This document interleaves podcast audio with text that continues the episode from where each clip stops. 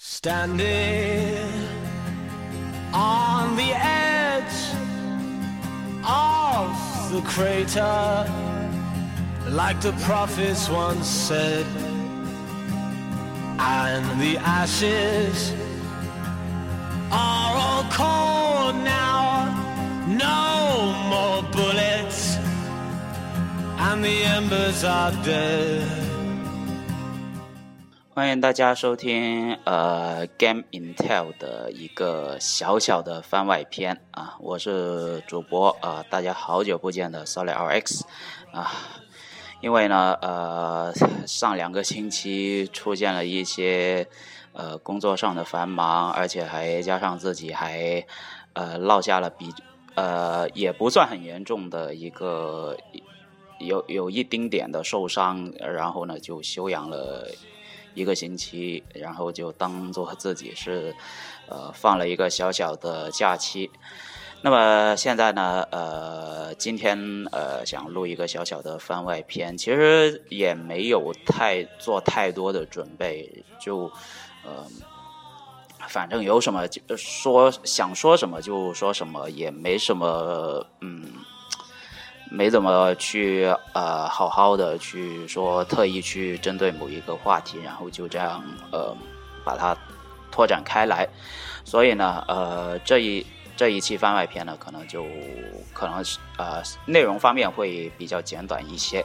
呃那么其实呃现在已经是踏入了七月份啊七八月份呢一般来说对于呃游戏的销售来说其实也是一个淡季。呃，那么这段时间呢，也呃，我将会呃把以前的那个话题类的节目可能会呃带回来啊，顺便呢可能呃主题各有不同，可能会做呃今年下半年的一些游戏的预测，还有呃即将在下个月中旬到来的这个科隆游戏展，还有这个。呃，到时候呃，八月二十二号那个 VGL 的广州站，我也可能会去呃，专门做一期呃节目，就是专程去呃现场呃录个音什么的。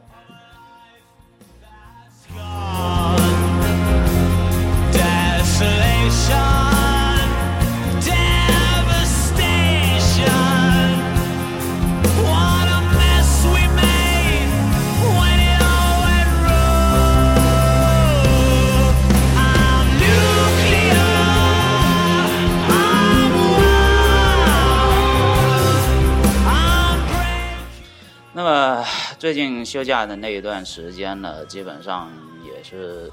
因为因为我是骑自行车，然后就呃下斜坡的时候呢，因为没有控制好那个速度，因为当时我骑的是变速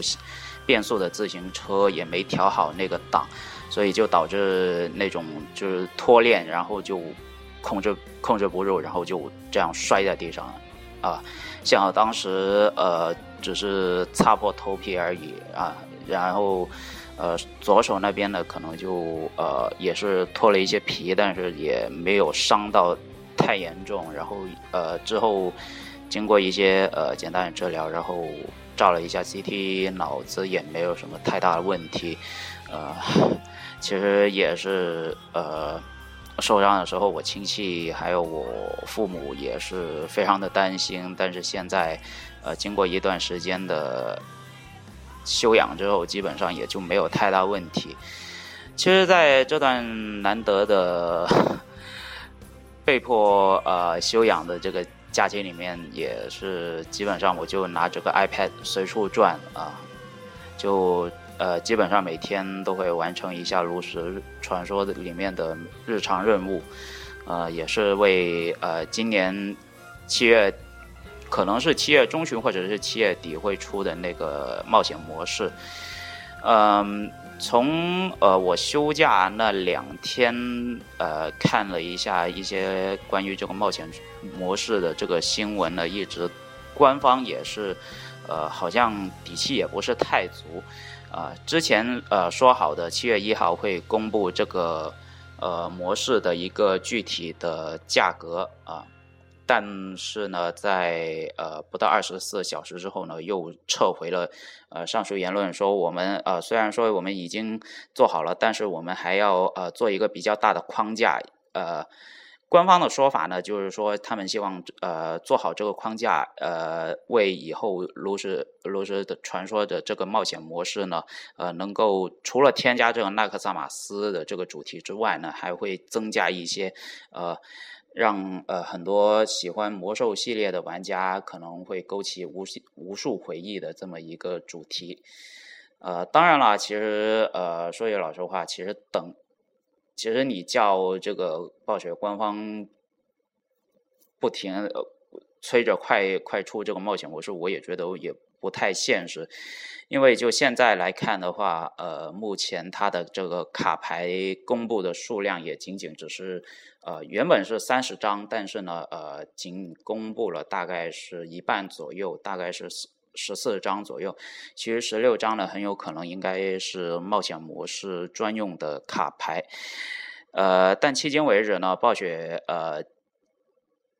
从踏入七月份开始呢，就一直是处于一个呃，就是呃，每天都会有官方的蓝帖，然后每天都会有一些呃回应很多的呃网友的一些提问啊，还有回答，甚至是呃网友很很多网友都在催促快点开这个东西，因为现在新赛季已经是呃开始了，应该有。快将近六七天的时间，呃，再不出的话呢，可能会对呃即将到来的这个炉石传说的世界锦标赛可能会稍稍会有些影响。嗯，当然了，这个会不会造成影响，这个我也不太清楚。但是我觉得，呃，一两张新卡如果真的能够呃改变现在呃炉石从内测到现在正式运营这一年。的一个呃总体的一个变化不是很大的一些牌组的话，我觉得这个这个结果应该是暴雪非常希望想看到的一个结果。嗯，但不管怎么说，我觉得还是大家大家要呃从现在来看的话，其实我觉得感觉就是牌组方面其实还是有很多可以拓展的地方。嗯，比方说像呃，最近欧洲的一些呃自己举办的一些联赛呢，可能就相对来说，呃，它有一些比较特别的牌组出现，然后呢，呃，基本上大家都会争相去模仿啊，争相去学习啊，呃这样子。不过呢，呃，像奇迹贼呢，其实我个人感觉其实强不强也。比较难说，因为奇迹贼在我看来的话，其实它是真的是很看呃运气的一个牌组，因为它本身呃奇迹贼的主力核心其实就是要抽到那个呃加基森拍卖师啊，加基森拍卖师本身这张卡牌，首先第一个它是五倍，而你从游戏里面就是如果你是处于后手或者是先手的话呢，其实你。就算你在先呃第一个回合能抽到加迪森，或者是说你一开始能抽到加迪森，其实区别也不是很大，因为前五个回合才是决定你这个奇迹贼的这个呃能不能呃成为一个成功牌组的关键。所以呢，现在有很多的玩家呢可能会针对这个前五个回合呢会。做一些比较大的，呃，就是说可能会我会放一些小的随从来骚扰你，就是我尽量在前五回合能够把你的血量控制在呃二十点以下，这样的话呢，呃，可以保证就是说，呃，你这个牌组，你这个就算你抽到加基森，你把加基森摆到战场上面，你也很难发很难发挥出它的真正意义上的作用。所以呢，呃，当然了，啊，对于我来说，现在奇迹贼确实是比较难打，所以我个人，呃，后来也是专门组了一张新的，就是说，呃，新的一个随从贼的，就比较简单的，就是蓝白蓝白卡组，然后加一张呃火车王这样的一个组合，啊，当然了，呃，天梯也现在也比较少打，也呃。确实，因为我真的是无欲无求，基本上就是每天都在蓄蓄金币啊，或者说有有点闲钱就打打一下竞技场的。反正竞技场其实也挺赚的，即使你说你赢了三场，或者是赢了两场这样，其实它的回报还还是挺丰厚的。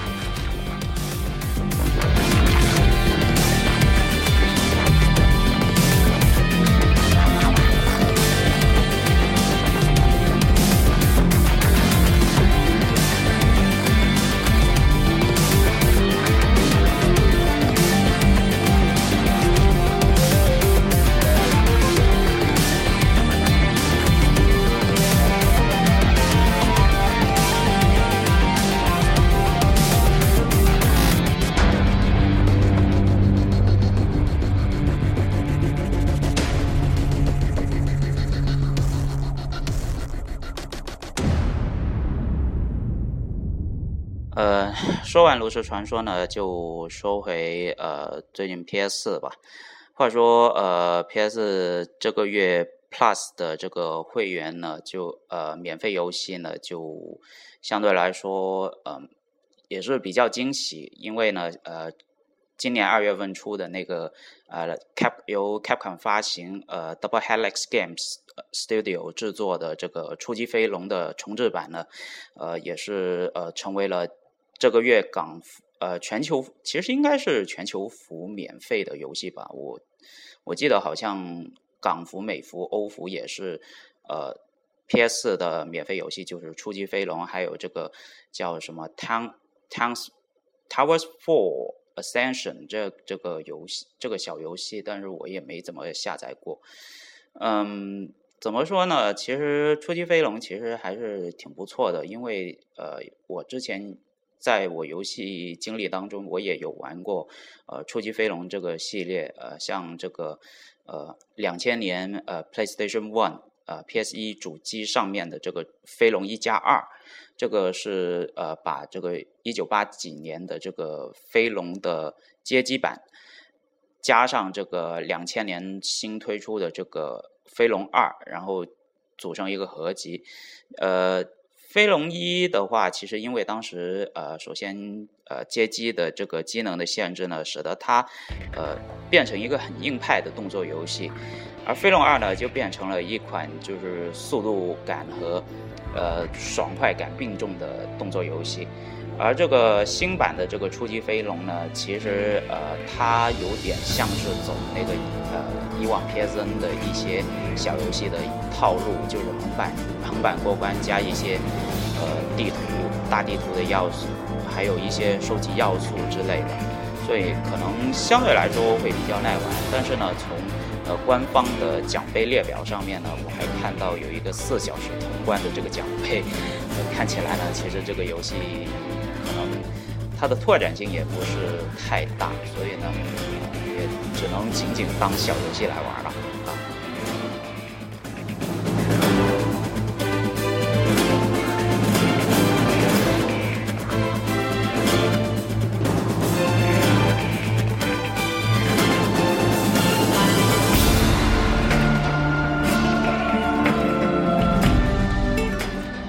那么另外一个呃。可能大家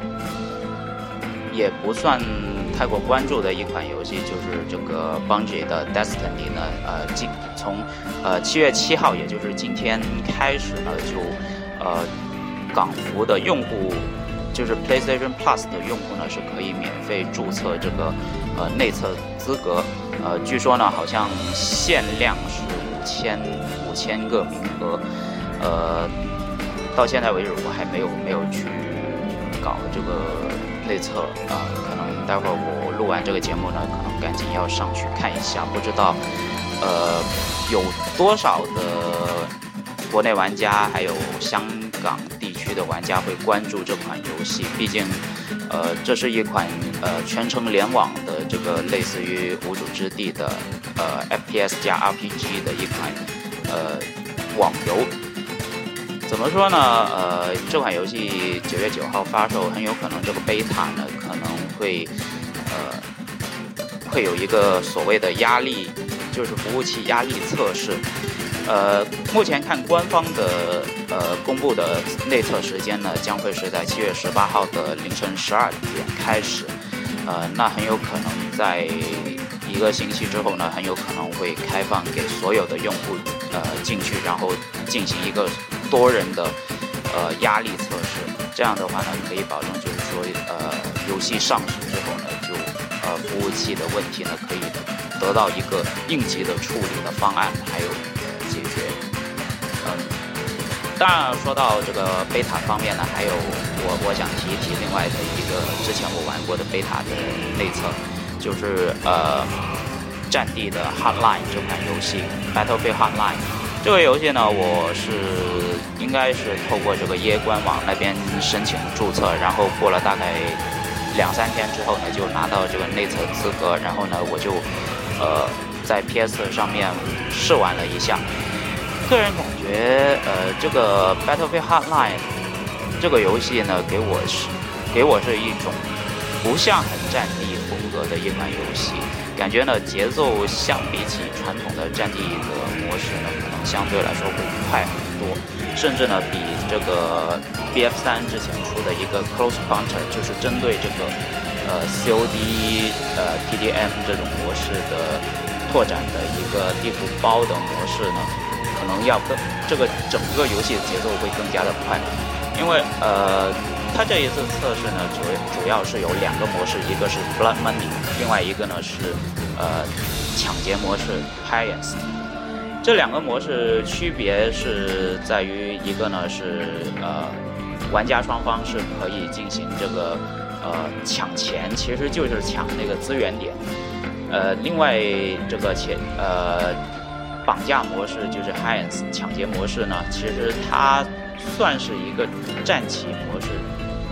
也不算战棋，就类似于 Battlefield Rush 的这个模式，就是呃，大家如果有玩过战地的朋友，应该都知道 Rush 就是去呃进攻方啊，进攻方去这个防守方的呃两个炸弹点，然后设置炸弹，然后炸弹时间一过，没有人来拆的话呢，爆炸之后呢，进攻方就可以。呃，更进一步去到下一个地方，呃，进行进攻，然后防守方呢就可能，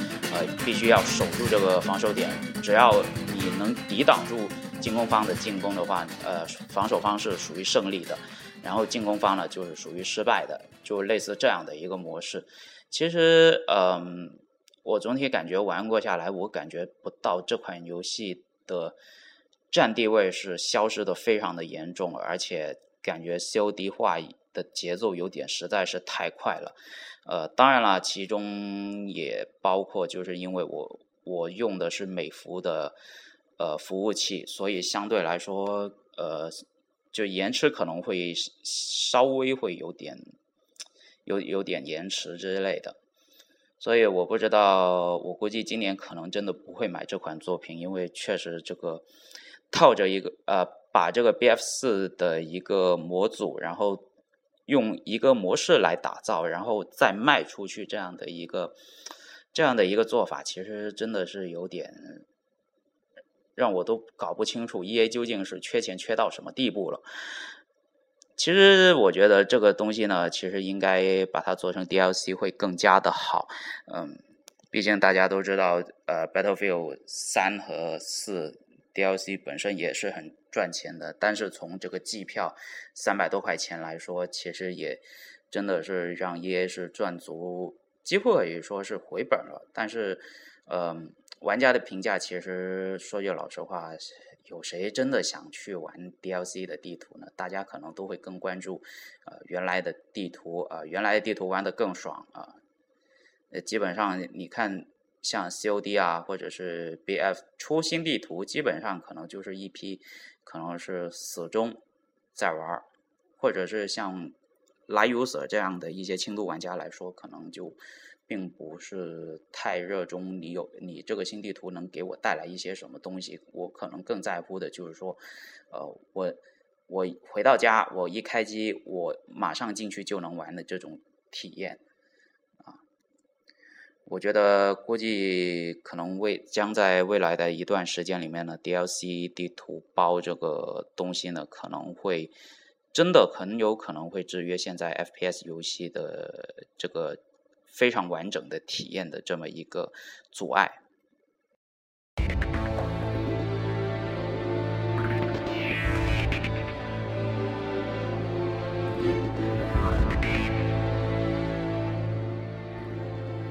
那么另外一方面呢，呃，最近我这个也试了一两款的游戏，呃，掌机类的啊。首先呢，第一个呢就是值得一提是 3DS 的这个啊，3DS 的一款呃，其实在 PC 上也有的一个独立游戏，叫做 Shelf Knight，啊。中文名字呢就叫《铲子骑士》。这款游戏呢，呃，之前在呃一三的这个任天堂 Treehouse 直播上面呢，呃，它的这个制作团队也是上去为大家演示这款游戏。刚好我也是在直播当中看到。呃，这个游戏后来我是在呃在淘宝上面充了这个 eShop 的点数，呃，价格方面是十四点九九美金啊，Steam。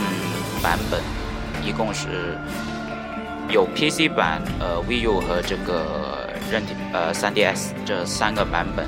据说好像呃，PSV 塔有可能会上，但是呢现在还没有确定是什么时间。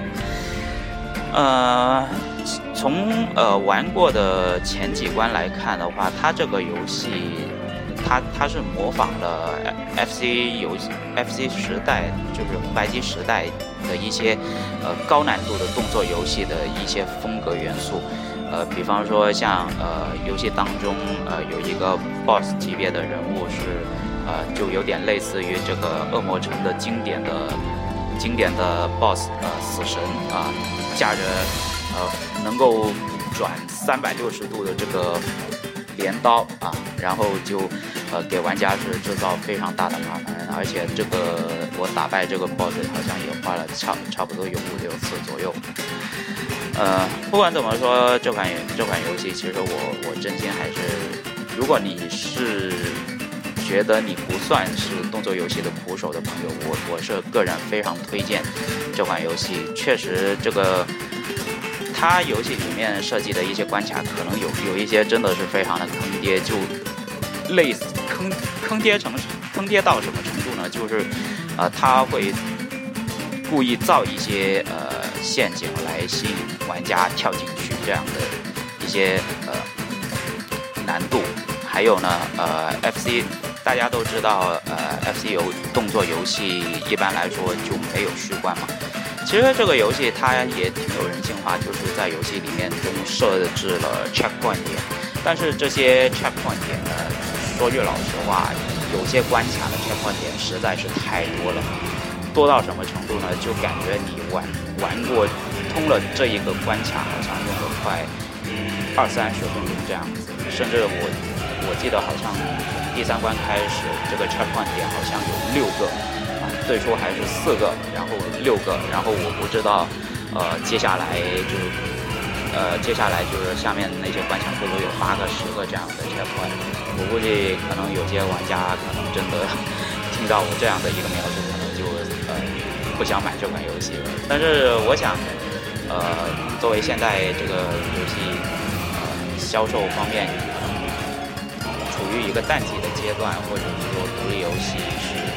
呃有很多独立游戏推出来的这这么一个热潮，我相信呃这个游戏应该能够在呃一些一部分的玩家当中能够呃。获得好评，这个是毋庸置疑的。毕竟，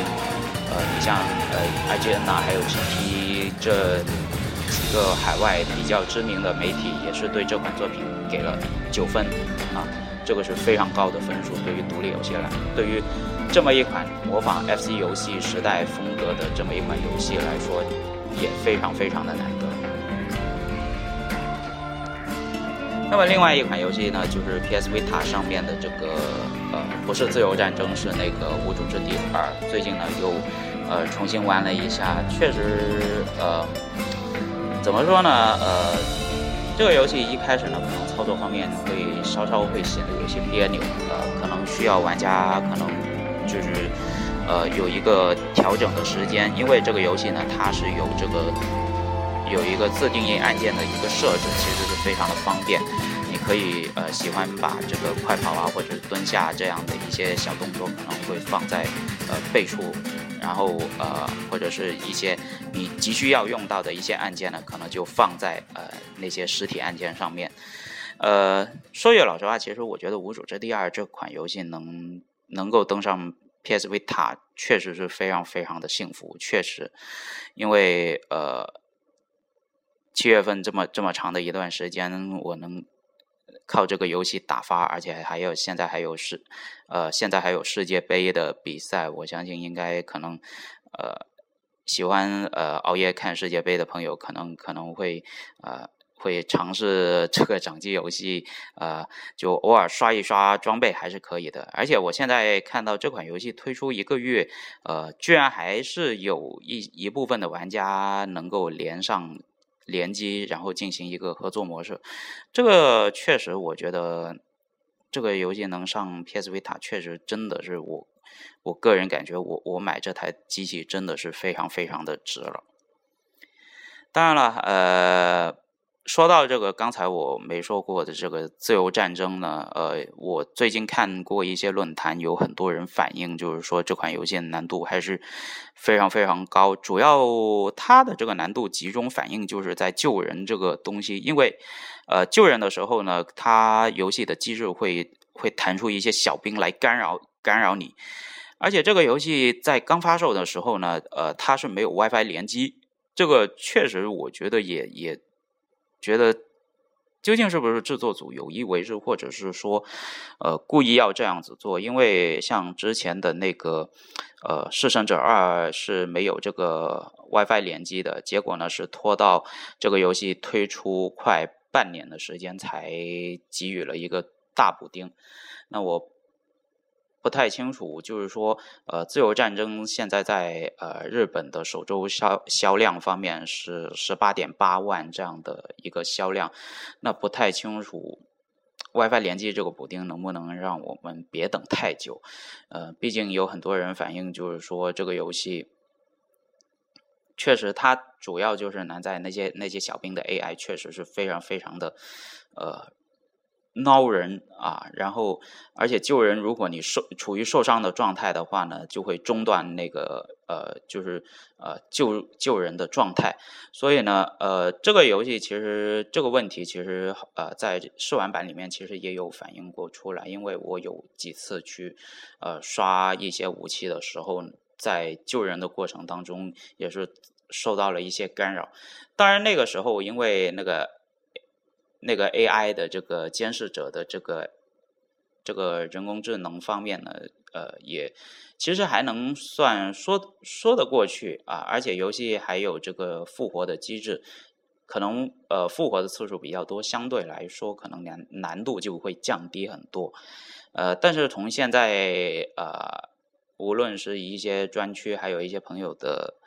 呃。就是说，呃，参差不齐的一个评价呢，其实，嗯，可能多多少少也会，呃，让一些可能想等八月份买中文版的一些朋友呢，可能会稍稍会有些动摇，嗯，但不管怎么说，我觉得其实这个游戏，我觉得也不可能难到难到哪里去吧。毕竟你看，我当年也玩《弑神者》，我第一关都跪了。有时候我玩自由。自由战争，我我说这个试玩版我觉得还行，但是，嗯，不管怎么说，其实现在更多游戏这么选择这么多，我觉得其实呃，自由战争也不是一个必须你要去买的这个这个游戏吧。毕竟你像《So Sacrifice Delta》还有这个即将出来的这个《逃鬼传集》这两个。估计可能在玩家的评价中也是相当的高，嗯，怎么说呢？还是看大家的选择吧。毕竟，呃，宫斗游戏这么多，可能你一时间你说要我玩哪个，真的是很难抉择啊。嗯，当然了，呃，PS Vita 还有一些呃，我今年还是比较期待的一些独立游戏。呃，当然这个呢，可能我会把话题呃放在这个呃，可能下个星期的一个。呃，下半年的游戏前瞻的一个话题类节目上面会详细的讲一下。呃，那么好吧，呃，今天的时间也差不多了，因为这个只是一个小小的番外篇，呃呃，因为今天也没啥准备，所以呢，呃，大家还是期待呃呃过往后那几天的节目吧，啊啊，那么这期的节目就先到这里，那么呃好，那么大家呃下一期见，拜拜。